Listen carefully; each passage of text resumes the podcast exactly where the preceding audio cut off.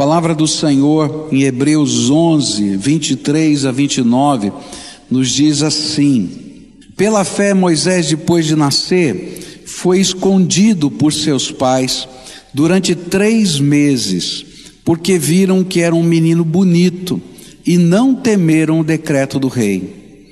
Pela fé, Moisés, sendo homem feito, recusou ser chamado filho da filha de Faraó, preferindo ser maltratado junto com o povo de Deus a usufruir prazeres transitórios do pecado. Ele entendeu que ser desprezado por causa de Cristo era uma riqueza maior do que os tesouros do Egito, porque contemplava a recompensa. Pela fé, Moisés abandonou o Egito, não ficando amedrontado com a ira do rei, pois permaneceu firme como quem vê aquele que é invisível. Pela fé celebrou a Páscoa e o derramamento do sangue, para que o exterminador não tocasse nos primogênitos dos filhos dos israelitas. Pela fé, os israelitas atravessaram o Mar Vermelho como por terra seca. Quando os egípcios tentaram fazer o mesmo, foram engolidos pelo mar. Pai querido, nesta noite, quando vamos continuar a meditar na tua palavra, depois de termos celebrado, cantado, adorado, orado em louvor, porque reconhecemos a tua grandeza, que nesta hora o teu Espírito Santo tenha total liberdade para aplicar a tua palavra ao nosso coração. Cada um aqui, Senhor, chega de uma maneira diferente. Alguns chegam exultando, outros chegam, Senhor, com o coração quebrantado. Hoje pela manhã, quando nós estávamos nesse momento de oração, nós tivemos um, um, um duplo sentido. A irmã Shelley com o coração quebrantado pela morte do seu esposo essa semana, e ela pensando na responsabilidade de cuidar de duas crianças pequeninas, e do lado dela uma irmã exultante para agradecer a Deus, porque o Senhor colocou a tua mão de bênção sobre o câncer que havia na vida dela. E eu sei que tem gente assim aqui hoje, Senhor. Tanta gente com situações diferentes, mas tu és o nosso Deus o Todo-Poderoso Senhor, o Pai da eternidade, o Deus de todas as misericórdias e graças. E eu quero te pedir, Senhor, vem e visita-nos com o teu poder. É aquilo que oramos no precioso nome de Jesus. Amém e amém. Hoje pela manhã nós começamos a estudar esse texto e aprendemos que a razão por que o capítulo 11 foi escrito, vai aparecer logo no capítulo 10, versículos 36 a 39, quando o autor do livro de Hebreus vai dizer para a gente que não dá para retroceder, que a gente tem que avançar pela fé, não é? E esse era o grande desafio. E aí ele, se a gente pudesse resumir o, o assunto que está ali colocado, o tema do capítulo 11 é: o justo vive pela fé, por isso ele não retrocede. E aí vem uma série de exemplos é, de fé, de homens e mulheres de fé que não retrocederam, que continuaram adiante por causa da fé. E nesse intuito, o autor queria que nós aprendêssemos quais são os recursos que Deus coloca à nossa disposição quando a gente vive pela fé. E a gente olhou em particular para a vida de Moisés, a história dele, a história da sua família, não é? E a história desse homem. E aprendemos que o primeiro recurso nasceu no coração do seu pai e da sua mãe que eu chamei de empatia motivadora. A fé gera em nós uma empatia motivadora. O que é isso? A gente sente algo que vem de Deus e a gente não pode ir contra esse sentimento. Esse sentimento nos move. E a palavra de Deus diz que a mãe e o pai olharam para aquele menino e acharam bonito. Né? Mas era um bonito diferente, não é o bonito que toda mãe e o pai é, vê no seu filho. Eu disse que eu tinha uma tia que dizia que todo neném que nasce tem cara de joelho, né? mas eu nunca vi um pai ou uma mãe dizer que, não é, que é feio o bebê que nasceu, né? o seu filho. Ao contrário, né? ele é sempre bonitinho, bonito. Mas ali foi diferente. Eles olharam e viram um bonito precioso que não podia de jeito nenhum abrir mão dele. E não apenas no coração do pai e da mãe de Moisés Deus trabalhou, mas também no coração da parteira, porque elas eram as encarregadas de matarem as crianças. E aí houve um mover de Deus. E nesse mover de Deus, eles decidiram não matar Moisés. E eu disse que quando nós andamos pela fé, Deus move o nosso coração. E a gente sente aquilo que Jesus sentiu: íntima compaixão, uma empatia motivadora. E a gente entra nos ministérios e faz a obra de Deus, porque esse mover de Deus nos empurra. E isso é graça de Deus que a gente adquire pela fé. A segunda coisa que nós aprendemos hoje pela manhã é que quando Deus nos move pelo Espírito Santo, a segunda coisa que ele faz é nos dar coragem.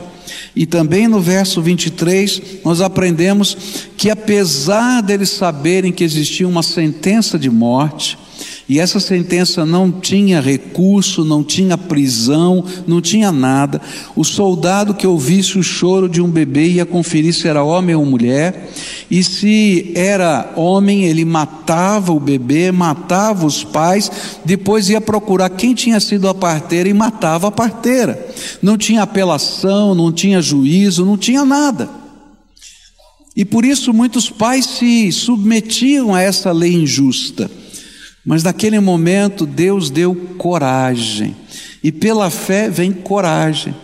E nós aprendemos hoje de manhã que coragem não é um sentimento, mas é uma determinação da alma para que a gente enfrente o medo, por causa do propósito e do projeto de Deus na nossa vida. Mas essa noite eu queria continuar a meditar nesse texto e voltar aqui para o verso 23.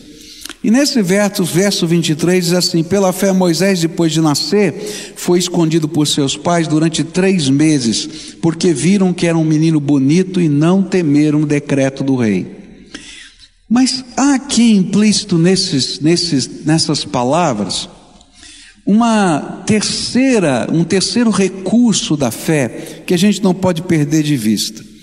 É que a verdadeira fé não é só um sentimento.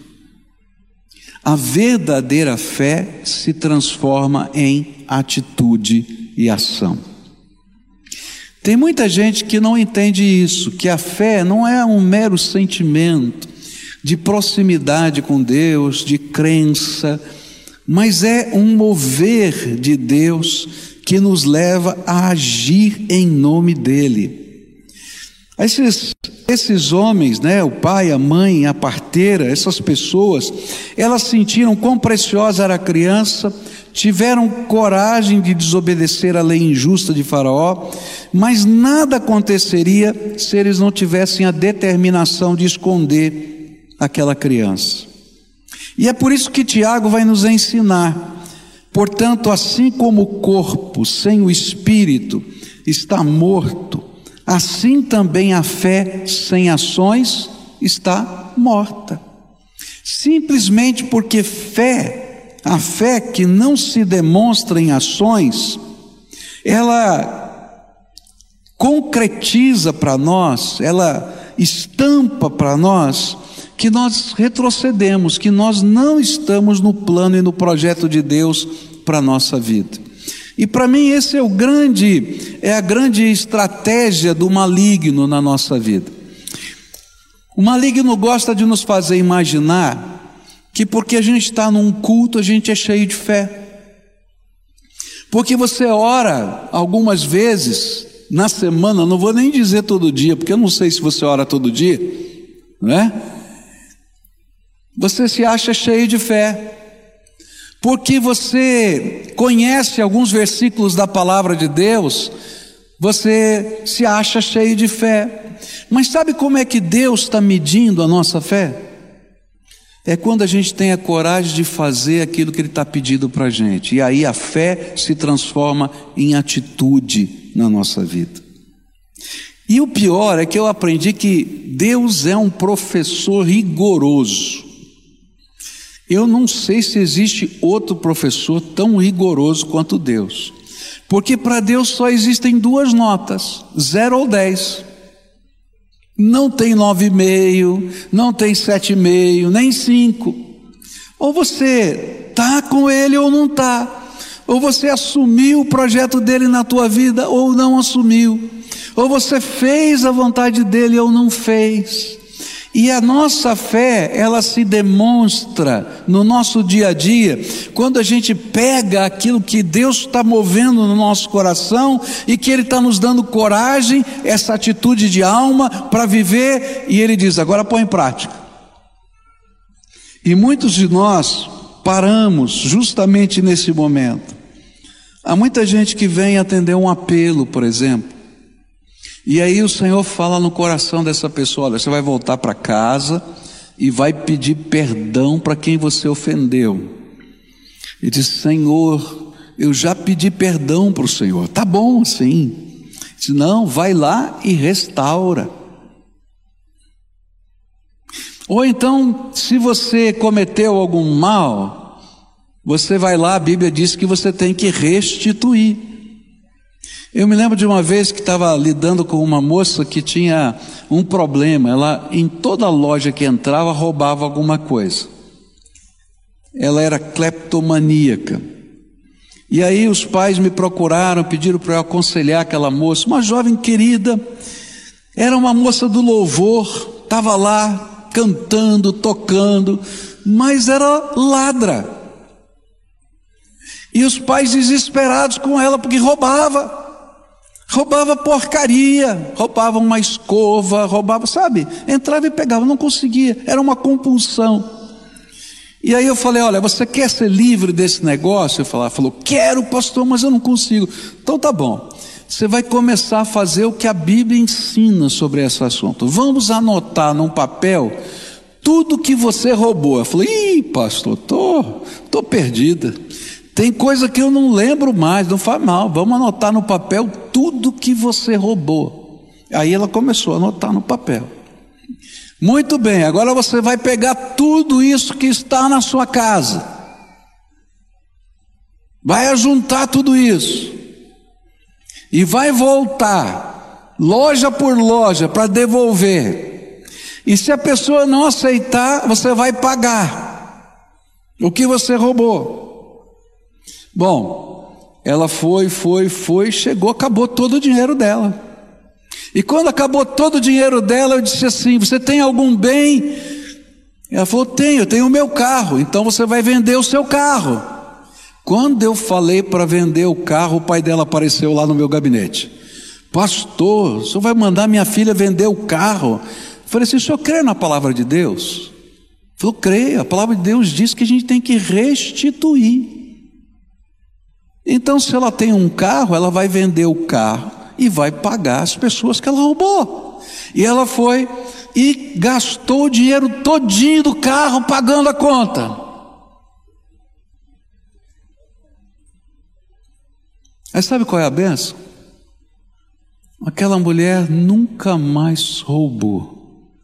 Ela foi transformada por Deus. Porque a fé, que antes era apenas um sentimento de crença, se tornou uma atitude incontestável de obediência. E quando a fé se torna obediência, compromisso, ninguém consegue, nem Satanás consegue, remover a fé do nosso coração. Por isso é que Tiago vai dizer que a fé sem atitude é morta. Eu tenho muita gente que, conhe... que eu conheço que já recebeu Jesus como Senhor e Salvador da sua vida, mas nunca pediu o batismo. Você sabe o que, que a Bíblia ensina? Por que, que o batismo existe? E o batismo era muito mais complicado do que é hoje. Na antiguidade, lugar que tinha água suficiente para alguém ser imerso, porque assim era feito o batismo naqueles dias, era o lugar onde as pessoas pegavam água para beber, onde lavavam a roupa e toda a comunidade via o que estava acontecendo. E quando alguém se transformava em servo de Jesus Cristo, ele ia para aquele lugar na sua aldeia e ali ele era batizado. E as aldeias eram pequenas e todo mundo sabia o que estava acontecendo. E Jesus instituiu o batismo porque esse é um compromisso de fé. Porque uma fé que não se compromete em atitudes é ilusão, não é verdadeira fé. E tem muita gente que diz: Não, eu já aceitei Jesus, mas eu não preciso disso. Sabe, querido, na verdade, Deus não precisa disso, mas você precisa se comprometer conforme a palavra de Deus ensina. Porque a fé verdadeira é colocar a prioridade da palavra de Deus na nossa vida. Olha, isso vale para tantas áreas da nossa vida. A gente conhece, eu conheço pessoas que têm tanta dificuldade em dar o seu dízimo. E essa é uma das razões, não dão o dízimo, sabe por quê? Porque não tem fé, que Deus é o provedor da sua vida. Eu conheço pessoas que tomam decisões, mas não têm coragem de envolver-se nos processos de mudança. Outros que Deus chama e não assumem o seu chamado, simplesmente porque não colocam a fé em prática. Hoje o Senhor deseja que você viva atitudes baseadas na fé. Que você assuma sua posição em Cristo, que você peça o seu batismo, que você seja um dizimista fiel. Que se esse for a luta, se esta for a luta do seu coração, que você tenha coragem de pedir perdão para quem você ofendeu ou restituir alguém que você lesou. Que você tenha coragem de colocar o pecado de lado na sua vida que você tenha a coragem da fé de liberar perdão a quem lhe ofendeu, a entregar o que Jesus lhe pediu, a ouvir o chamado, a começar a servir, ou arrumar os seus negócios segundo a vontade de Deus. E a pergunta que o Senhor faz para nós ao apresentar essa galeria de heróis da fé você quer retroceder ou quer continuar? Quer ir adiante? Você quer voltar para trás? E lá em, em, no capítulo 10 assim: Nós somos daqueles que perseveram e não voltam para trás, porque a gente caminha por fé. Segunda coisa que eu queria deixar nessa noite com você, agora vai acontecer na vida de Moisés, nos versículos 24 e 25, onde a palavra do Senhor diz assim: Pela fé, Moisés, sendo homem feito, recusou ser chamado filho da filha de Faraó, preferindo ser maltratado junto com o povo de Deus a usufruir prazeres transitórios do pecado. O próximo recurso da fé é a capacidade que ela tem de gerar em nós uma nova identidade. A verdadeira fé gera em nós uma nova identidade a identidade de pertencer ao povo de Deus. E esse aqui eu queria colocar para você agora o cenário mudando.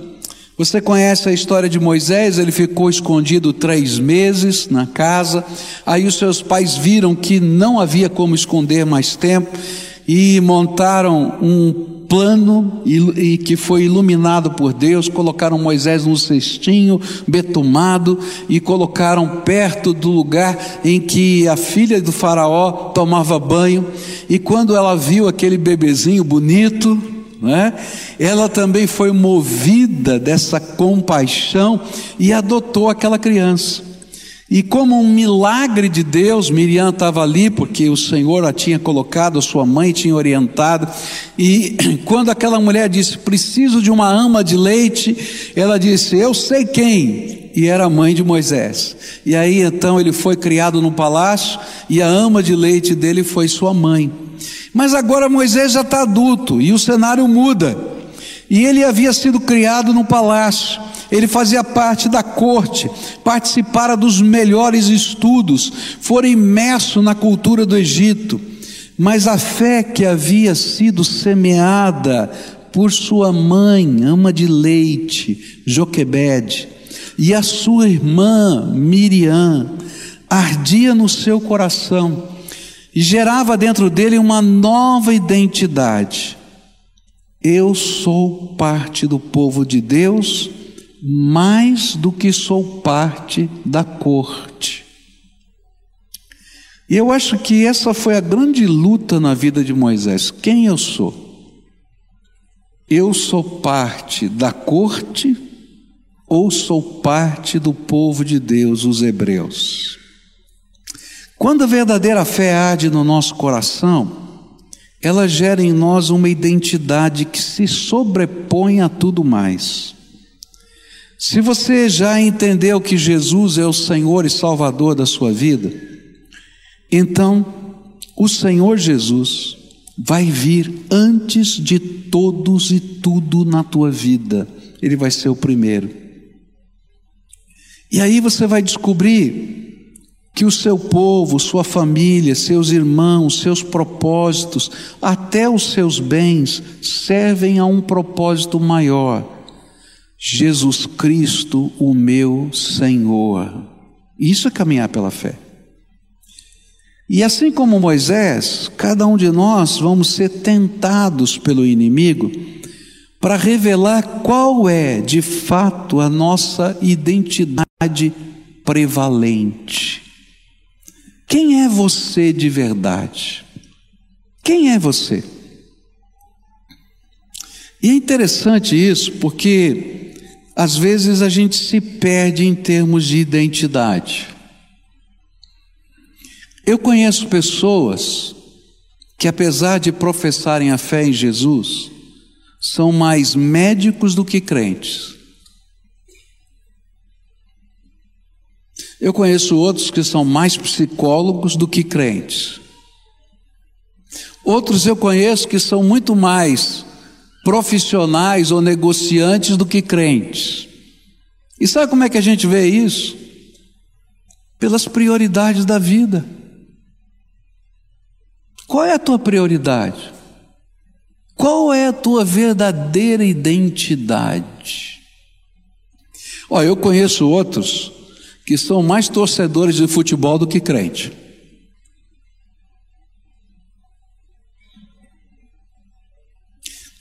Eu conheço um garoto que cresceu aqui entre nós. O testemunho dele é muito bonito, porque ele cresceu aqui, ele se acostumou com a palavra, tanta coisa aconteceu na vida, mas ele era um torcedor fanático do coxa. Daqueles fanáticos. Tá? E toda vez que tinha um jogo do Coxa, ele era da torcida, não é? A torcida organizada do Coxa. E sabe para que, que ele saía? Ele saía para bater nos atleticanos. Literalmente, ele saía para arrebentar. E o fato dele ter crescido numa igreja não fez a mínima diferença. Até o dia em que Jesus entrou de fato no coração dele. Hoje ele serve num ministério, numa outra igreja, no ministério do som daquela igreja. Menino dedicado ao Senhor, mas teve um momento na vida que ele teve que decidir qual era a sua identidade. Até aquele momento a sua identidade era torcedor do coxa. Essa era a sua identidade, mas qual é a tua? Moisés teve que decidir a identidade dele, quem eu sou? Eu sou filho da filha de Faraó, membro da corte, alguém que tem grandes privilégios e grandes oportunidades, ou eu vou me tornar um adorador do único Deus vivo e verdadeiro?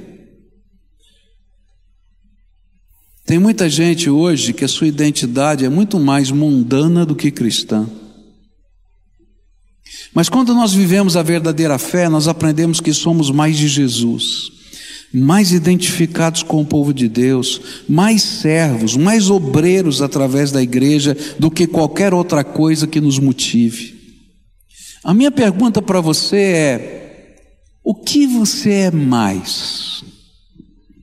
Qual é a sua identidade? Como é que a sua identidade se demonstra de maneira prática? Quando a gente recebe Jesus como Senhor e Salvador, não como uma religiosidade, mas Ele entra na nossa vida, derrama o seu espírito sobre nós, nos cela, marca de propriedade exclusiva, Ele coloca uma nova identidade. Nós nos tornamos parte do povo de Deus, nós nos tornamos família de Deus, e não dá para a gente viver como agente secreto. Foi isso que Moisés teve que aprender. Durante algum tempo da sua vida, ele tentou ser um agente secreto do reino. Ele já sabia qual era a sua identidade, mas chegou uma hora que não dava mais. Ele tinha que escolher a sua identidade. E é por isso que vem agora um outro recurso da fé.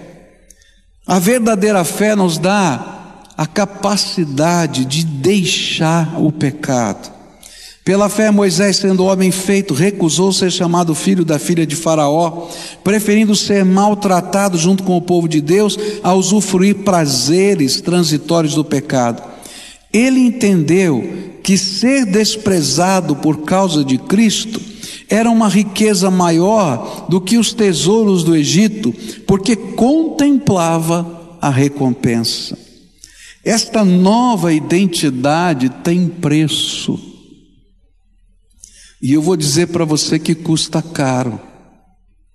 Ainda que Jesus tenha pago tudo pelo nosso pecado na cruz do Calvário, quando nós assumimos Jesus como Senhor e Salvador, essa nova identidade, ela vai ter que se revelar, e isto tem preço.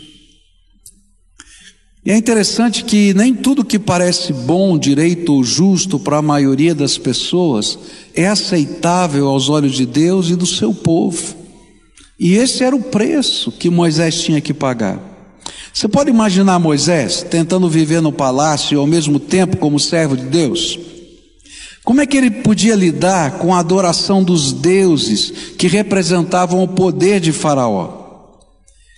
Os deuses naquele tempo não eram apenas uma opção pessoal, elas, eh, os deuses representavam a autoridade de Faraó. E você adorar outros deuses era ir contra a autoridade de Faraó.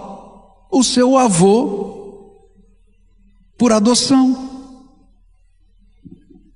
Era desafiar, era não honrar o soberano. Como é que ele podia lidar com a injustiça da escravidão do seu povo e ficar no palácio? Como é que ele podia lidar com essa duplicidade de identidade? E houve um momento que ele teve de decidir que vida, que povo, que Deus, que soberano, que Senhor iria dirigir a sua vida. E à primeira vista, humanamente falando, Moisés só tinha perda. Primeiro, ele ia perder a posição de príncipe do Egito. Segundo, ele ia perder o dinheiro da corte. Terceiro, ele ia perder todas as oportunidades que o maior poder bélico do mundo e a mais, mais rica das nações daquela época podia lhe oferecer. Tem mais. Havia prazeres da corte que eram permitidos e normais para os egípcios, mas que aos olhos de Deus e do povo de Deus eram pecado. Ele tinha que deixar de ser príncipe para assumir que era um escravo. E eu vou dizer para você que ninguém consegue fazer uma decisão dessa a não ser pelo poder do Espírito Santo que age na nossa fé. Sabe o que é que nos empodera para tomar decisões assim? É quando a gente está conectado ao Senhor Jesus, crendo nele, confiando nele, sendo movido pela Sua graça, vem o poder do Espírito sobre a nossa vida. E esse poder do Espírito é transformador. Eu já vi gente sendo transformada de tantas maneiras diferentes tantos casos diferentes, tantas situações. E o interessante é que Deus não tem uma fórmula padrão, com cada um ele age de uma maneira diferente, de uma maneira peculiar, própria, só sua. E se você olhar na sua vida, você vai encontrar as maneiras pelas quais Jesus tem trabalhado na sua vida. Mas toda forma de libertação é um mover do poder de Deus. Mas esse mover do poder de Deus trabalha pela fé. A gente toma posse pela fé. A gente dá passos de fé. A gente dá o primeiro passo. Porque Deus sabe que a gente não vai conseguir dar o terceiro, o quarto. Mas a gente dá o primeiro. E aí vem o poder do Espírito Santo, vem a graça de Deus na nossa vida, vem a força libertadora de Deus.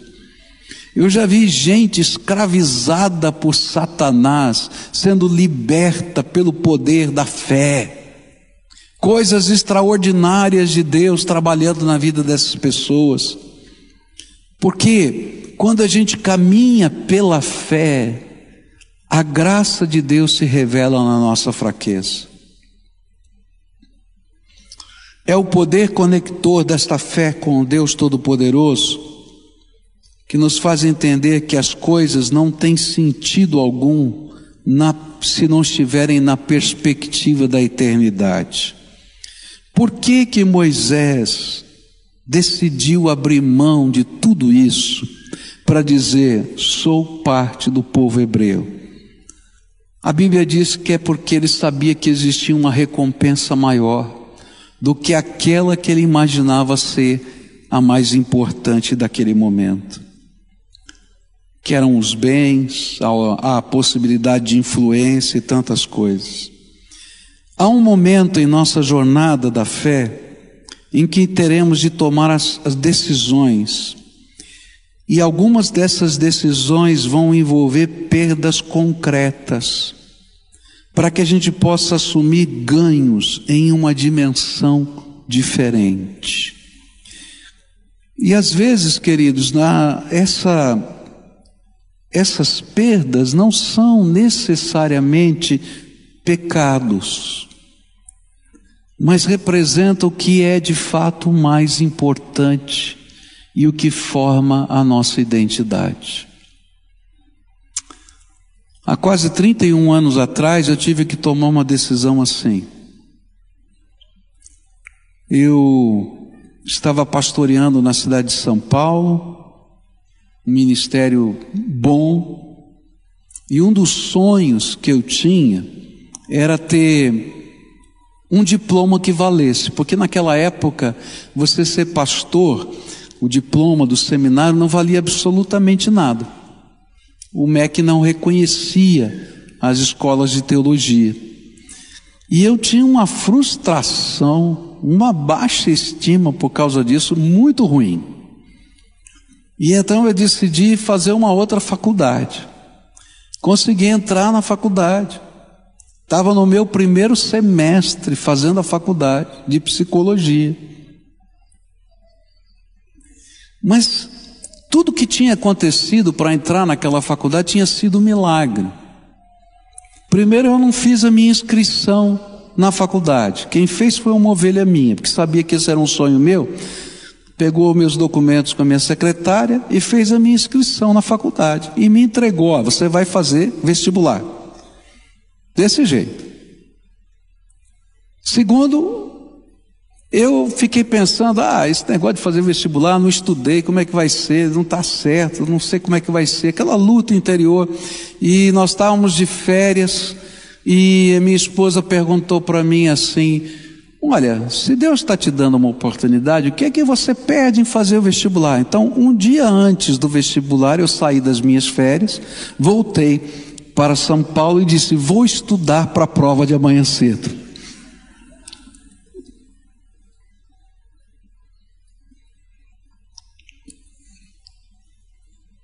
Peguei os meus livros velhos e tinha algumas matérias que eram discursivas, tinha algumas que eram testes, outras eram discursivas. E nas discursivas você não podia zerar.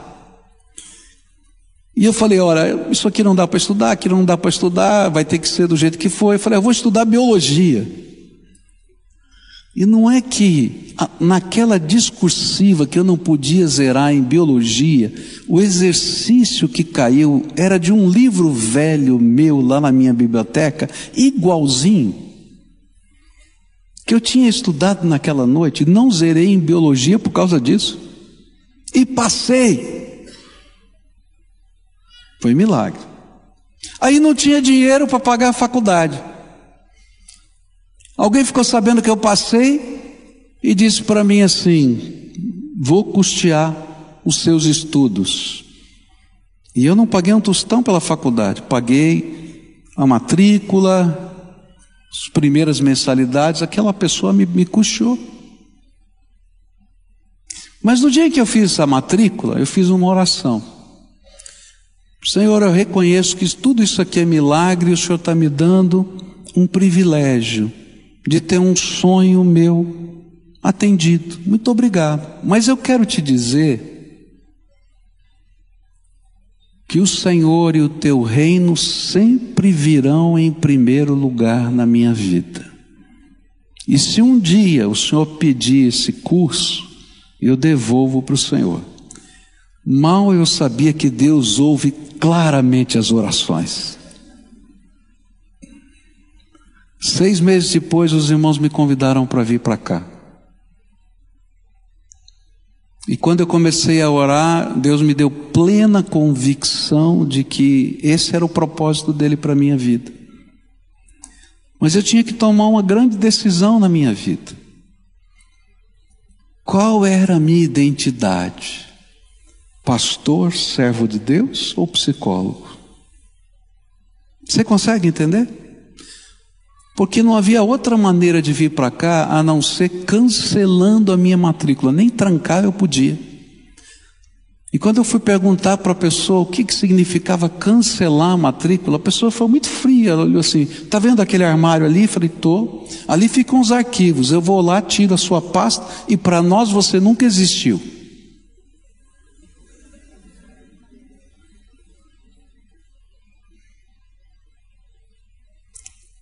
Eu falei, tá bom, então me dá aí o papel. Ela me deu o papel, falou, vem cá, você vai ficar aqui na sala do reitor e pensa bem no que você vai fazer.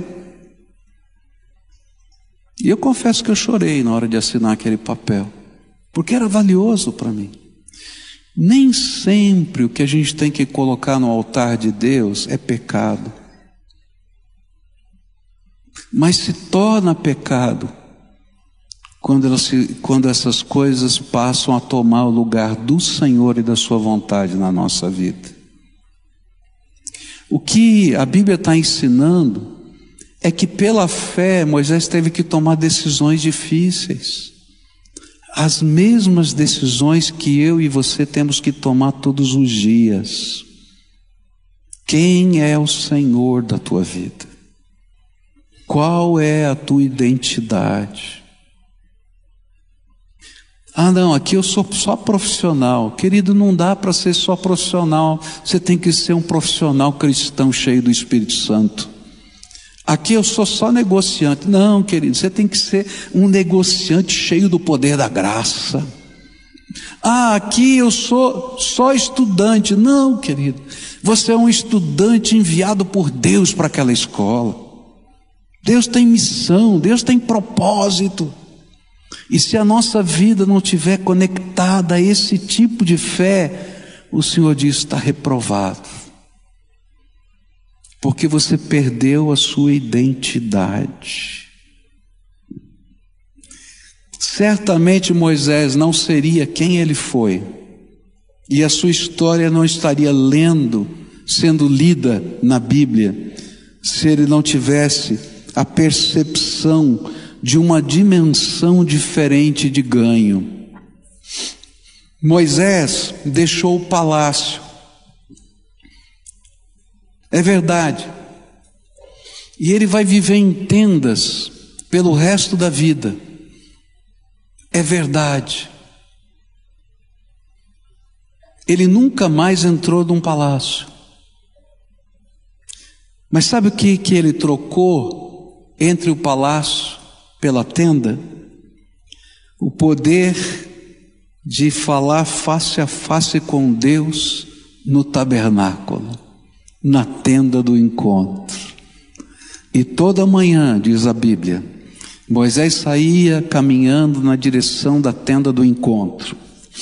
E todo o povo se levantava na mesma hora para ver Moisés entrar na tenda do encontro. E quando ele entrava na tenda do encontro, a nuvem da glória de Deus, Shekinah, descia sobre aquele lugar. E todo o povo via que Deus falava com ele face a face. Era tão impressionante que os pais de família à porta da sua tenda colocavam a boca no pó diante da glória do Deus que se revelava. Que vale a glória do palácio diante da glória do Deus que se revela? numa tenda. Ele deixou os aposentos, as roupas, as joias, os servos, para peregrinar com o povo e o seu Deus, tendo como nuvem de dias para que o sol não pudesse machucá-lo e coluna de fogo toda noite. Todo dia e toda noite. Ele deixou o poderio bélico do Egito, a nação mais poderosa do mundo naquela época, para ver o mar vermelho se abrir diante da palavra de Deus. Ele deixou as iguarias dos melhores cozinheiros do mundo para comer pão que caía do céu e água que brotava da rocha pelo poder de Deus. Ninguém vai deixar o pecado ou as aparentes vantagens que tem, se a perspectiva da presença, do poder e do propósito de Deus não forem a fonte da sua fé. Pois só a fé nos dá uma nova perspectiva do que é valioso.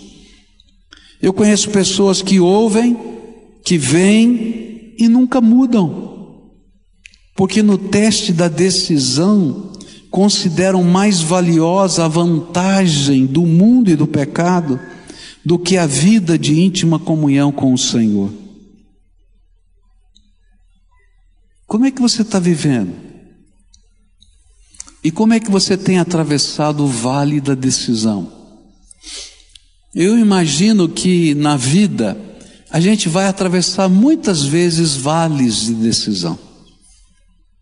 Na minha vida, aquela decisão de 30 e quase 31 anos atrás não foi a última, nem a única. Várias vezes eu tive que tomar outras decisões. E cada vez que eu precisei tomar uma decisão dessa, havia um questionamento de Deus: o que é mais valioso para você? E sabe, queridos, às vezes o Senhor nunca mais nos dá aquilo que tínhamos. Ah, eu vou entregar porque o Senhor vai dar agora de uma outra maneira. Não. Se o Senhor entender que aquelas coisas podem afastar você do propósito de Deus, porque são preciosas demais para você, Ele vai tomar para sempre.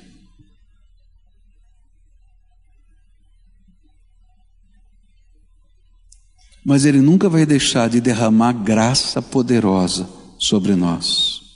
E outras coisas que procedem do valor de Deus virão sobre a nossa vida. Nessa noite, eu queria orar com você, antes da gente celebrar a ceia do Senhor. Andar pela fé não é só um sentimento, é uma atitude é um compromisso, é uma identidade.